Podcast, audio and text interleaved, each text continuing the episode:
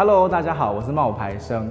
今天呢，我们要来讨论的是霍尔的移动城堡。因为我很常被粉丝问，两个不一样的人，截然不同，他、啊、可以相爱吗？这时候哈，我就会说，哎，拜托你去看一下霍尔移动城堡。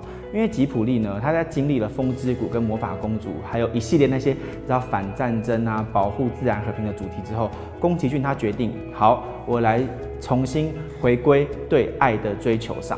所以呢，霍尔的移动城堡就是表达了这样的一个主题：勇气和爱。那这两个人，苏菲跟霍尔，他们的个性截然不同，对于爱的理解能力也不一样。苏菲代表的是没有外表，可是内心呢很丰盛的人；霍尔呢则相反，他是外表华丽，内心却是空虚跟怯弱的。这两个截然不同的人的相爱是很有戏剧性的哦。首先呢，苏菲对霍尔呢是一见钟情，一见钟情呢不隐藏。在霍尔呢替苏菲解围，跟他在空中漫步。苏菲呢在乘车的时候呢望着远方，都代表了什么？她爱上了这个人。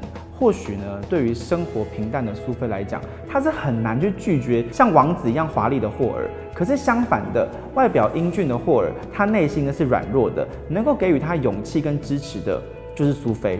所以这两个人呢，对于爱的相处是不同的。苏菲是一见钟情，霍尔呢是日久生情。一见钟情跟日久生情的爱，在故事里面呢，你可以从他们两个人身上一览无遗。无论呢是哪一种爱，都需要截然不同的两个人朝着同一个方向成长。所以我常常被问说，那如果说我们两个不一样，我们可不可以在一起？可以，但是你们必须要朝着同一个目标成长。原本这两个人呢是逃避的，霍尔呢逃避的是内心的软弱，苏菲逃避的是争取生活的权利。他们最终呢在荒野女巫的迫害之下呢走到了一起，而且呢因为爱获得了勇气和希望。最后呢苏菲她不再自卑了，霍尔呢也不用再用浮华来掩盖自己的内心。所以当苏菲被荒野女巫变成了九十岁的老太婆之后啊啊不要讲老太婆好了，老奶奶，她最后呢终于呢安排好了自己的人生。苏菲说：“人老好处就是没什么好怕的，也没什么好担心失去的。变老的苏菲其实很可爱，又充满着勇气。她很有个性，敢作敢为，而且富有同情心。每当她不再压抑自己的内心啊，展现了自己的闪光点之后，她就会变得再年轻一点。所以呢，在原著里面，人跟人的冲突啊是很明显的。最后，荒野女巫她是被毁灭了。可是呢，在宫崎骏的霍尔的移动城堡里面，其实你会发现，没有一个真的很坏的角色。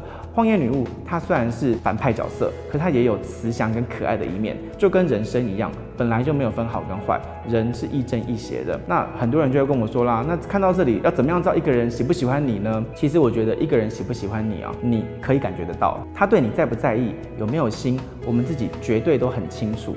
只是呢，聪明的人如你，习惯了保护自己，害怕自己受伤，怕给对方呢不该给的承诺，怕坚持了自己没必要的坚持，所以你才会感到迷惘还有害怕。苏菲跟霍尔之间的感情，我想就是这个问题最佳的答案。如果彼此呢都在浪费时间确认心意，那么这部动画你知道三生三世演不完。感情啊这种事情就是有舍才有得，你愿意微笑，你才有可能得到友谊；你愿意宽容，你才能够得到认同；你愿意打开自己的一颗心，对方才能够走进来。这是没有办法勉强的。难过的时候，你觉得不知道该怎么办的时候，去看一下霍尔的移动城堡，学一学他们。牵手只是刚刚开始，考验是相处，相爱容易相处难。相处的过程里面，如果一个人无法住进你的心，就放他走吧。如果呢，你也走不进另一个人的世界，谁规定你不能先掉头？所以你不要觉得说一定要很理智或是很感性。感情的世界里面呢，必须要三分理智，七分呢是感性，爱它才能够细水长流。